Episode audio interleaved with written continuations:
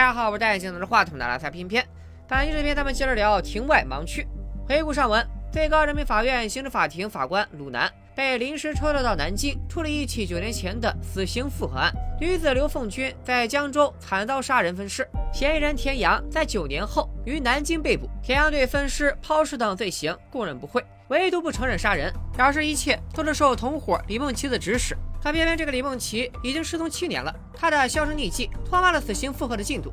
鲁南参考田阳辩护律师冉律师的看法，怀疑与田阳关系密切的走私团伙老大陈曼，可能就是整容后的李梦琪。鲁南贸然去找陈曼，暴露了公安安插在走私团伙的卧底。如果陈曼得到消息不回南京，那么南京公安筹备了两年的清剿走私团伙行动将彻底作废。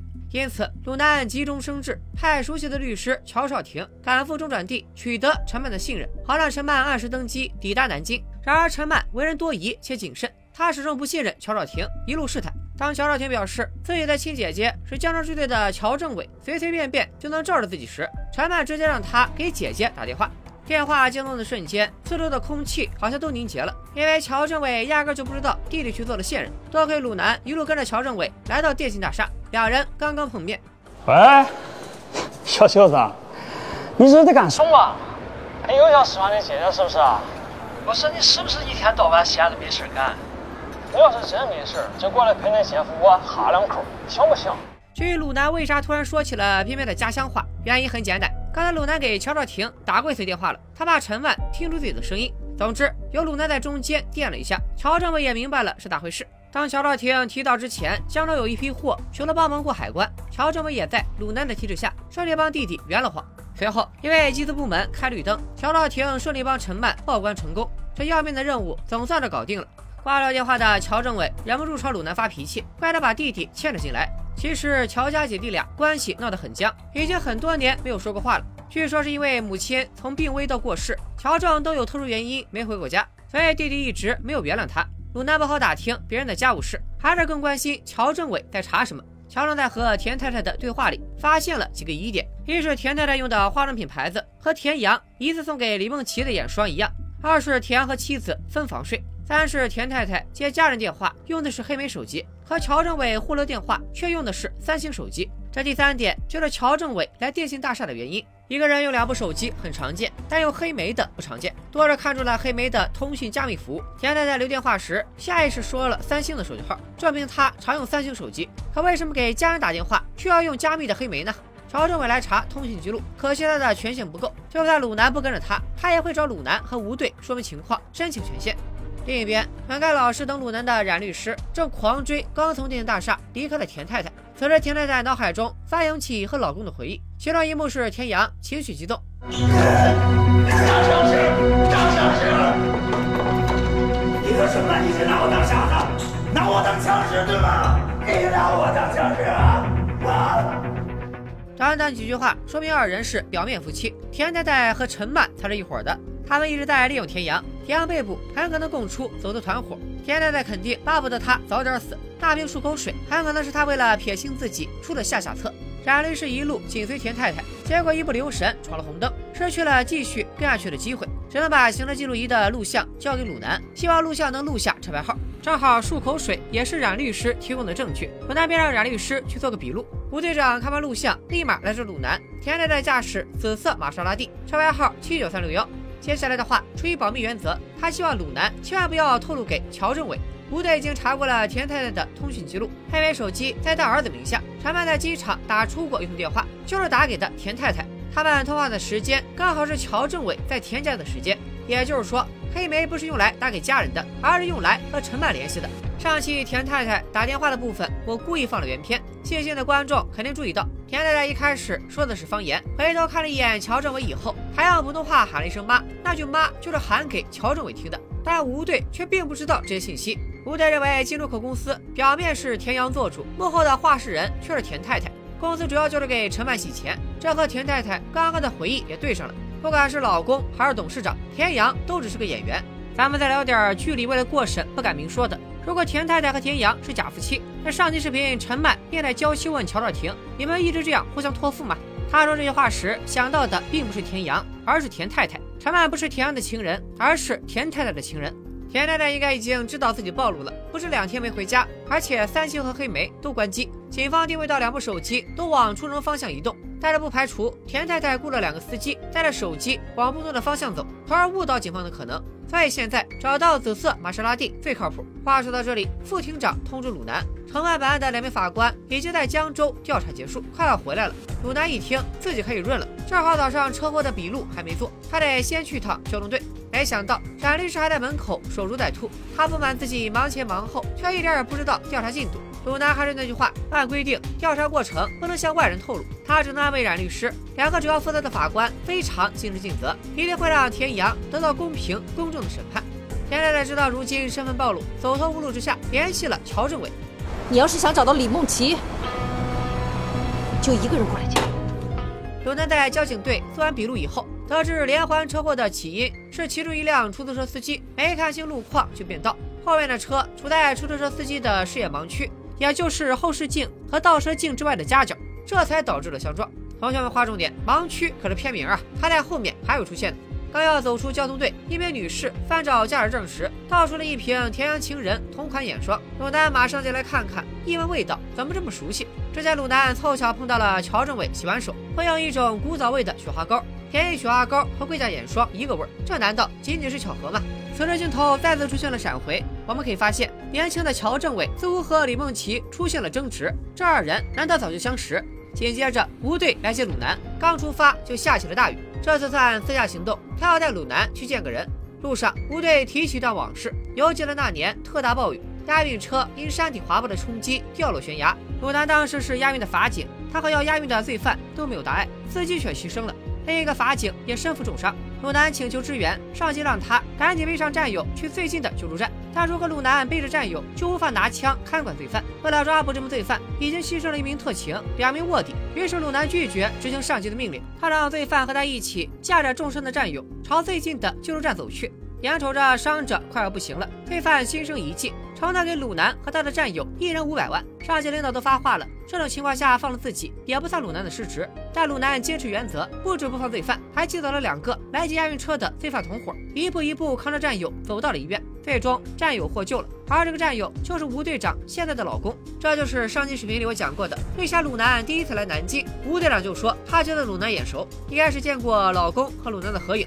因为救父之恩，吴队长心里感激鲁南，也信任鲁南，这次带他单独去见的，其实就是乔政委。因为内网显示，冉律师那瓶漱口水上的 DNA 居然就属于乔政委。内网备案的都是公安人员的生物信息，所以吴队长才慎之又慎，连支队的同事都没说。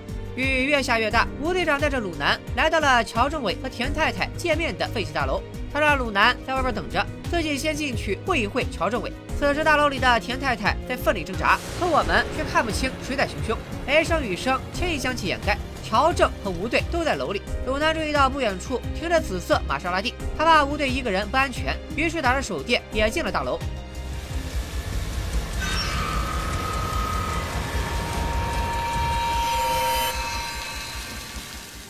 田太太还没来得及说李梦琪在哪儿，就死了。鲁南作为第一个发现尸体的人，确定自己到场前，田太太已经失去了呼吸。这桩突发的命案的第一嫌疑人，便是和死者约在那里见面的乔政委。不过乔正也没啥好隐瞒的，田太太什么时候联系他，为什么联系他，他全部交代给审讯人员。当时田太太把三七和黑莓都送走了，用的是网络拨号。乔正一到地方就回拨给田太太，可是对方没接。在他还在楼里摸黑的时候，后道的鲁南先发现了尸体。这第二嫌疑人就是没和吴队一起行动的鲁南。吴队先从大楼正门进入，鲁南发现紫色玛莎拉蒂以后，从侧门进入，他距离尸体更近，最先发现也合理。吴队没想到会出这种意外。本来发现漱口水上有乔政伟的 DNA，他是想先和乔政伟聊聊的。结果乔政不接电话，他就请同事查找了手机定位，想带鲁南私下和乔政沟通，万一出点什么说不清的状况，鲁南也算个证人。起初吴队选择自己先进去，也是觉得一对一的情况下，乔政能放松一点。可惜天不遂人愿，鲁南刚发现尸体，就看到找过来的乔政伟。吴队最后出现，副厅长还是关心手下人，急着问吴队能不能摘清鲁南的嫌疑。可是今晚要抓陈曼，支队人手本来就不够。田太太死在废弃大楼里，现场连照明都没有，勘验结果和尸检结果都要明天才能出来。大家注意，刚才乌漆麻黑的是因为雷雨天气，其实现在也就是晚上七点左右。盲区的故事虽然信息量很大，但都发生在同一天之内。傅婷十分不满，自己的人帮你们，还帮到坑里了，说着就要带鲁南走。别忘了，鲁南还有自己承办的案子要处理。刚一开始急着走的鲁南，现在却想有始有终。他表示可以坐最晚一趟火车去金港。鲁南和吴队都倾向于田太太死于他杀，灭口的可能性非常大。吴队问过卧底笑哥，应该不是承办的人动的手，而田太太见乔政委的原因需要透露李梦琪的下落。因此，吴队怀疑李梦琪就是凶手，可鲁南却并不这么认为。因为我觉得李梦琪可能已经死了。鲁南又把自己的想法单独说给乔政委，乔政摇摇头。他听田太太最后的语气，话里话外都像要把李梦琪交给他。乔政又为什么如此执着的要找到李梦琪呢？鲁南还想接着问，吴队长突然冒出来提起漱口水上有乔政委的 DNA。乔正表示他也不知情，而且自己很少用漱口水。鲁南在问乔政用不用贵价眼霜，乔政还是没露出破绽，表示自己什么牌子的化妆品都会用。吴队不满乔正的态度，他已经向江州支队汇报过，这才知道本次乔正来南京属于私自行动，并不是公派。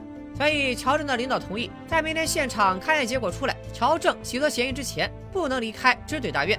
洗脱嫌疑以后，吴队立刻把他送回江州。不止如此，吴队还收到了乔正的人事档案。乔少岩九年前从警队离职，离职两年后，他又回到了江州支队。离职时间刚好和刘凤军遇害时间相符，而归队时间又刚好在李梦琪失踪前后。乔正当然不服，只说自己九年前是因为丈夫工作变动，陪丈夫在国外待了两年而已。两人剑拔弩张，眼看就要拔刀相向。一旁看政务清单的鲁南突然开口。紫色玛莎拉蒂的车钥匙咋没在现场呢？也有可能车不是他开的，或者落在现场的某一个地方了。也可能是在杀害徐慧文的凶手身上。你说有没有可能是电子车锁，不用拿钥匙？话说到这里，吴队要准备抓捕陈曼，先走一步。承办刘凤军案的两个法官也从江州调查完回来了，并带来了很多重要信息，准备提审田阳。鲁南还没见过田阳，正好看守所就在旁边。他便想充当书记员，和同事们一起审一回田阳。田阳表示，九年前他和李梦琪是情侣关系，在筒子楼里住了相邻的两间房。可情侣为啥要分居呢？田阳又说，李梦琪做陪酒女会往回带客人，所以他们才租两间房。鲁南接着问，和情人分房睡，那和你老婆呢？啊，我是说你们俩是在一个房间睡吗？是啊，是吗？你确定？鲁南直接拆穿了田阳的谎言，表明他已经知道田太太的真实身份以及田太太的死讯。田阳演技不佳，听闻妻子不在了，连一点悲伤的神情都表现不出来，倒像是高兴这恶婆娘比自己先死。至于李梦琪，他重复过许多遍，九年前二人分开后就失去了联系，他也不知道此人是死是活。鲁南不解，如果田阳完全不在意李梦琪，为啥办公室里还留着送给情人的耳环呢？警方鉴定过是真钻，老值钱了。田阳说：“因为耳环很贵，所以分手时理应要回来。他就是抠门，根本就不是惦记前女友。那从江州到南京，对你不离不弃是几个意思？不爱了还写这么肉麻的小卡片干啥呢？”你在撒谎啊！这个东西呢，它不是个耳环，是个钻戒，而且也不是你买给李梦琪的，这是人李梦琪的老公求婚的时候买耳环原本是钻戒，这一点是鲁南同事刚从江州带回来的信息。李梦琪是七年前失踪，失踪前一直戴着钻戒。如果按田阳说的，两人九年前分开后再无联系，钻戒不可能到田阳手上。鲁南从看守所出来，想叫正在布控的吴队聊聊。他注意到吴队车里有乔政委的人事档案，刚要探头瞧瞧，却在警车座位的缝隙里找到了那辆玛莎拉蒂的车钥匙。这下说不清了。乔政委刚被鲁南叫来，看到车钥匙，也把火力对准吴队，一把车钥匙差点又把火点燃。不过现在不是内部斗气的时候，鲁南有更重要的信息要说。经过刚刚对田阳的审问，他几乎可以确认李梦琪已经遇害了。说着，鲁南拿出了同事卷宗里的照片。李梦琪当了几年陪酒女，傍上了大款。而田阳当时和李梦琪不是同居的关系，而是邻居的关系。他是见财起意才杀的人。此时我们发现，得知李梦琪可能遇害了，乔正的情绪明显激动的无法自已。鲁南接着分析，李梦琪丈夫求婚时送给她一枚小钻戒，结婚当天又送给她一枚大钻戒。李梦琪不想冷落小钻戒，就把戒圈抹细了当耳环。小钻戒是耳环，这一信息是承办的两位法官刚从江州调查到的信息，装订在附卷里。没看过附卷的人根本不可能知情，因为正常人看到这玩意儿的第一反应肯定都是钻戒。那么不用看附卷就知道钻戒是耳环的人，只有最初和鲁南提过耳环的冉律师，他才是杀死李梦琪、抢走耳环的真凶。这个人，才是从江州到南京对田阳一直不离不弃的那个人。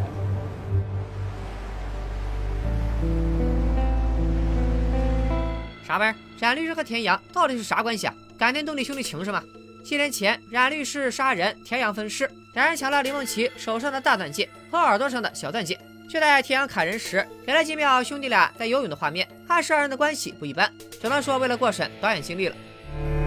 你那什么眼神？你什么态度啊？你，你看着我！你要不相信我，我在外边，我我为了什么？我做这些有意义吗？你给我一个答复！你拿起拿拿拿起来说话，告诉我，告诉我。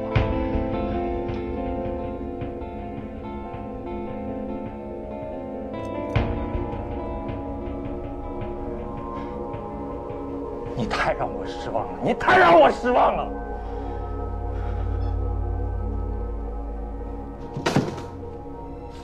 这俩人一起杀人越货，一起走私洗钱，革命感情比任何夫妻都深厚。从田阳因为贿赂海关被带走那天，冉律师就决定为田阳周旋到底。田太太知道冉律师和田阳的关系，还曾出言威胁，让冉律师别再救田阳，只有田阳死了，所有人才能活。可田太太低估了冉律师对田阳的感情，远超于自己的性命。她直接宰了田太太，并把暴露他和田阳关系的录音以及沾上田太太 DNA 的衣物丢进江里，销毁了证据，熟练的让人害怕，铁定是个惯犯无疑了。怪不得上期视频鲁南出现他时，发现他后备箱里会有那么多换洗衣服。冉律师刚收拾完残局，乔政委突然打过来了。大晚上的，他让冉律师来趟支队帮忙，想询问一下之前提过的那个刘法务的信息，其实是打算直接把冉律师拿下。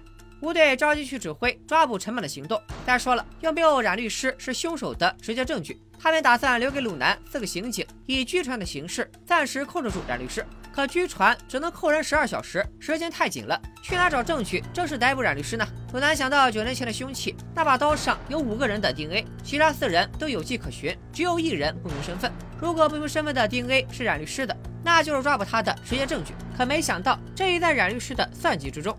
首先，冉律师并不是田阳的亲友，因此江州那边就没有收集他的 DNA。而南京这边虽然排查过田阳公司的员工。但律师的职业规定是不能在企业内任职的，所以他并不算缴纳五险一金的正式员工，因此南京这边也没有收集他的 DNA。冉律师强调自己是公司法部的身份，估计也是让警方误以为他包含在了员工里，已经录过 DNA 了，这样他就能顺理成章的进入警方的盲区。冉律师很警惕，是他用漱口水栽赃乔政委，又企图用车钥匙栽赃五队。前往刑警支队时，碰上公安抓捕陈放的队伍，他立马打电话给鲁南，询问漱口水的调查进度。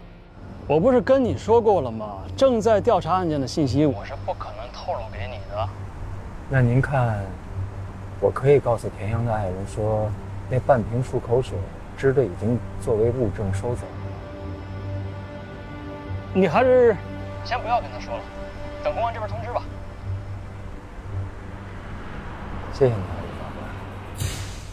鲁南的半秒迟疑和乔政委有嫌疑，还能联络他来警队，让冉律师一下就知道自己被识破了。乔政委本来还觉得，就算冉律师再聪明，也不可能靠半秒的停顿听出鲁南的不对劲。鲁南却可以肯定，冉律师打这个电话的目的就是为了试探他在那栋废弃大楼很可能已经见到了自己，所以在他的视角，鲁南迟疑半秒后故意隐瞒田太太的死，就是不想打草惊蛇。早些时候，田太太在电信大厦看到冉律师和乔政委、鲁南在一起，便怀疑冉律师出卖了自己，立马开车跑路。期间还挂了冉律师的电话。冉律师的怕田太太莽撞坏事，所以一路追赶，想把人先稳住。结果冉律师闯了红灯，没能拦住田太太。田太太想自保，就得给警方提供更多信息。他约乔政委私下见面，应该是想告诉他，杀害李梦琪的凶手就是冉律师。你说就一句话的事儿，就不能在电话里说吗？结果冉律师比乔政委先一步赶到。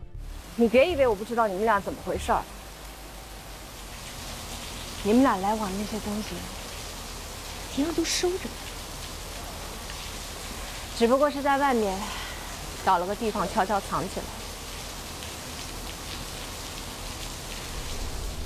田太太或许手握冉森和田阳合伙杀人的证据，才敢如此大胆的怼冉森。殊不知冉律师早就起了杀心，听完田太太的送死发言，也就不用手下留情了。他从一开始就在编造一个李梦洁和田阳是同伙的故事，不管是栽赃吴队、乔正，还是笼络半路杀出来的鲁南，其实都是为了拖延复核工作的时间。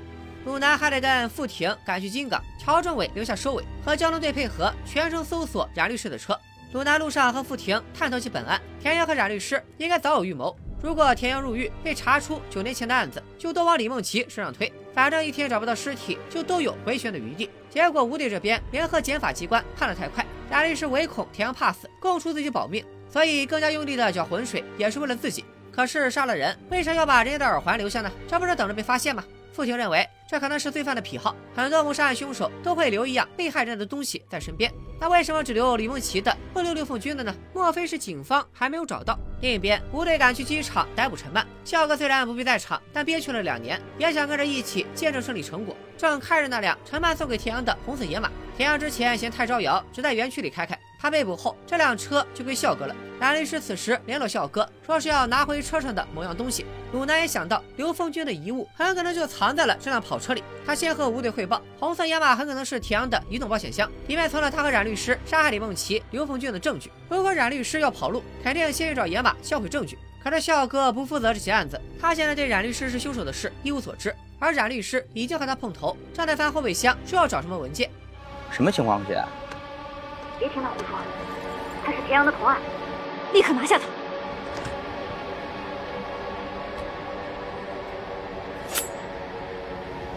明白。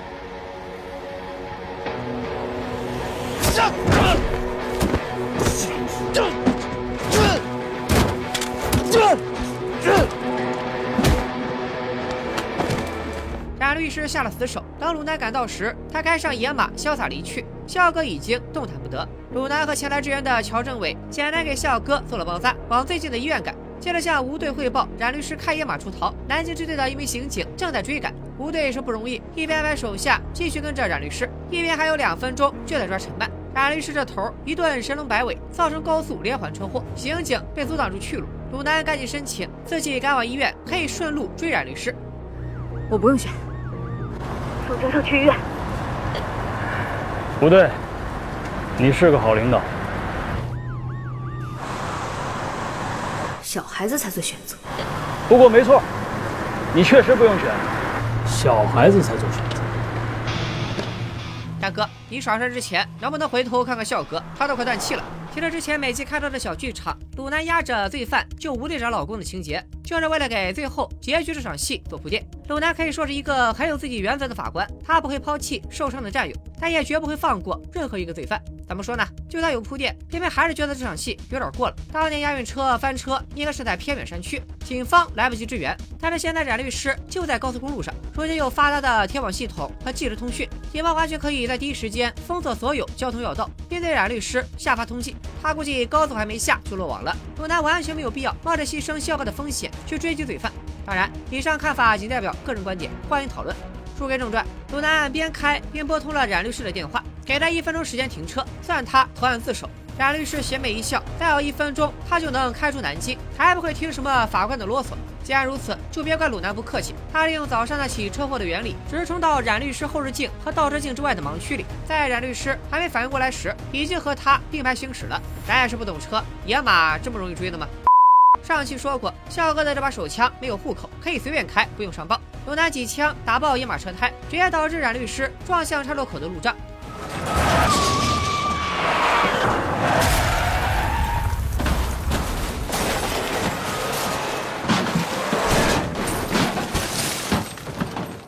电光火石之间，冉律师翻车，鲁南开向医院，两不耽误。把笑哥送到医院之后，鲁南又回到冉律师的车祸现场。只见他浑身是血，还不忘在着手里的大钻戒，那应该是李梦琪结婚当天收到的钻戒。案子成功告破，鲁南的南京之旅就要结束。临走前，他还想问乔政委一个问题：明明不是公派，为什么对九年前的案子如此上心？其实乔政委早就认识李梦琪，这姑娘是服刑人员的孩子，总是闯祸。乔政委越不想见到她，就越频繁地抓到她。乔政委后来的想法很简单，只要李梦琪好好活着就行。可惜这孩子失踪多年，没能如乔政委所愿好好长大。其实从乔政委对李梦琪的执着，以及得知李梦琪死亡时表现出的悲痛，总让人感觉两人的关系可能要比剧集所呈现出来的更加亲密。但剧情也没有更多的明示，只能猜测乔正是看着李梦琪长大的，把她当成了自己的半个孩子。之前闪回给的那段乔正和李梦琪互相撕扯的画面，也是导演的烟雾弹，看着就跟俩小三儿在打架。实际上是乔正恨铁不成钢，企图唤醒沉迷毒品和声色场所的李梦琪。听完乔政伟的故事，鲁南又给乔少廷打电话，想解开姐弟俩之间的误会。鲁南之前在吴队车里无意间看到了乔政伟的档案，推测乔政伟的丈夫是国安人员，九年前出国执行任务。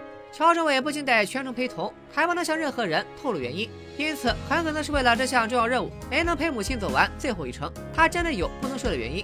鲁南这一天过得真值，解救连环车祸现场，帮忙抓获走私团伙，保命追车杀人凶手，最后还不忘帮人家缓和姐弟关系。赶到金港已经是第二天了。你在南京折腾半天，到底怎么回事啊？张涛和焦志那个案子出了点岔子，出岔子了，严重吗？小事一桩。庭外盲区的剧情部分就到这里。看完这部剧，偏偏有一种乍一看剧情紧凑、故事流畅，仔细回味却发现好多事好像没说清的感觉，好多没交代的部分需要观众自己脑补。说脑补，咱们就脑补。首先，九年前刘凤军的死是怎么回事？九年前广场上有人看到一男一女带走刘凤军，这一男肯定就是田阳，一女也很可能是李梦琪。但李梦琪应该是被田阳当成了工具人。所谓的李梦琪临时起意杀人，都是冉律师和田阳编出来栽赃李梦琪的谎言。真正杀害刘凤军的正是田阳和冉律师，方式应该和后来杀害李梦琪如出一辙。拖到同座楼里杀人分尸，但分尸的房间应该是田阳家，而非李梦琪家。李梦琪虽然九年前就配合警方调查，但田阳无罪释放，所以他毫无警惕性。从闪回镜头里看，二人还是有勾搭到一起。冉律师吃醋的镜头，田阳一边男女通吃，一边看不上混歌厅的李梦琪。后来李梦琪傍上了大款，甩了田阳，还邀请他参加自己的婚礼。田阳应该也是有恨意的，而冉律师早就对这个狐狸精恨得不行。二人一拍即合，再起杀心。两人七年前就应该想好了大致的对策：刘凤军死，李梦琪失踪，东窗事发以后让失踪的死人背锅。后来田阳来到南京，成了陈曼和田太太共同的傀儡，一起做走私生意发大财。冉律师也从江州追随田阳到了南京，成了他公司的法务。那张不离不弃的贺卡其实是田阳送给冉律师的，而和贺卡一起附赠的眼霜，田太太的台词也提到过，这款眼霜男女通用，但是田阳的小三儿不一定是女人。田阳因为贿赂海关被捕以后，审判的进度太快，直接到了死刑复核这一步。于是冉律师急了，他得让最高法院驳回死刑判决。于是卸货案是吴队长乔政委以及鲁南、陈曼就是整容后的李梦琪。九年前的真凶另有其人，再用漱口水栽赃乔政委，用车钥匙栽赃吴队长，试图把水搞浑。总之，冉律师要李梦琪永远活着，田阳才能逃过一死。自己也能隐藏犯罪事实。田阳出事以后，田太太想弃掉假老公，保全所有人。她本以为冉律师也是这么想的，没想到冉律师和田阳是真爱，自己倒成了不可控的变量。作为少数知道田阳和冉律师关系的人，他肯定活不下去。于是田太太选择向乔正透露李梦琪的死因。这里有很多小伙伴好奇，全程监控都没捕捉到的紫色玛莎拉蒂，冉律师怎么会找到烂尾楼呢？这里有三种可能：一，二人以前在烂尾楼商量过怎么处理田阳的事。二，冉律师知道田太太开什么车，早就在他的车上安了定位器。三，田太太其实是先约了冉律师见面，打算刺激冉律师录下冉律师承认杀害李梦琪的证据，再一并交给乔正。他也没想到玩脱了。如果真是第三种可能，那田太太就太虎了，传说是负责惊动冉律师的工具人。包括田太太那瓶漱口水，我也没太搞懂。按理说，他的目的就一个，保全陈曼，让田阳快点死，为啥还要节外生枝呢？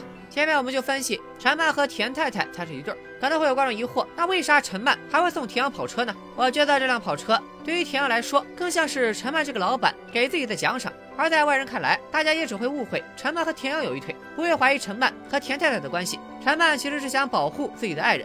至于陈曼被抓后得知爱人的死讯是什么反应，走私团伙将得到怎样的审判，剧中并没有给明确的结论，大概是想给观众留下更多的想象空间吧。这部剧确实大胆，居然有两对过不了审的 CP，而且都是互相托付、不离不弃。田阳到死也没有供出冉律师，而冉律师一直想方设法救出田阳，快死了还不忘拿着象征爱情的大钻戒。哎，双双死刑也算亡命渊渊圆满结局了。剧情咱们脑补的差不多了，再来聊聊角色塑造。最出彩的肯定是冉律师。一开始观众可能会误以为他只是一个一心想伸张正义的愣头青律师。但是搓签子、背衣服以及台词表情中的种种不自然之处，又会让观众觉得这个角色怪怪的，甚至会怀疑是不是演员演技的问题。后来冉律师跳狼，摘下眼镜，一秒人格切换，看的人大呼过瘾。二刷时发现前面所有奇怪的点也全都合理了。冉律师一直在扮猪吃老虎，这才叫真正的用演技诠释戏中戏。陈曼、田阳这俩角色也非常出彩。演员的表演也很到位，我就不赘述了，建议大家去看看原片。但是相比反派角色，正方的第一主角鲁南就有点过于夸张了。看似能文能武百事通，其实细琢磨就觉得这人好像有点莽。最后能破案，一半靠运气，一半靠开挂。尤其是最后不顾车上有伤者，前去追击逃犯的那场戏，确实有点离谱了。而且如此塑造鲁南这个空降法官，必然会弱化吴队长和乔政委这两位女警的存在感。导演前期似乎想用障眼法引导观众怀疑吴队和乔政之中有内鬼，把真凶冉律师藏起来。可二位刚正不阿的态度，以及对鲁南过于信任的表现，都让偏偏从一开始就没怀疑他俩有问题，反倒是他俩查案的时间都比鲁南久，却要让鲁南来引领调查方向，有点为了凸显主角主动降智的感觉。相信如果能给这两位女警官多加一些高光时刻，这部剧会更加精彩。连干数天，终于把庭外的第一个篇章盲区说完了。尽管有些许瑕疵，但这部剧我还是推荐大家去看看原片的。而题外的另一个篇章《落水者》和盲区就像一般磁带的 A、B 面，互相有联系，但互不影响。好嘞现在剧还没完结，一是不方便剧透，二是也怕烂尾，咱们就暂时先不做了。今天就说到这里吧，咱们下期再见，拜了个拜。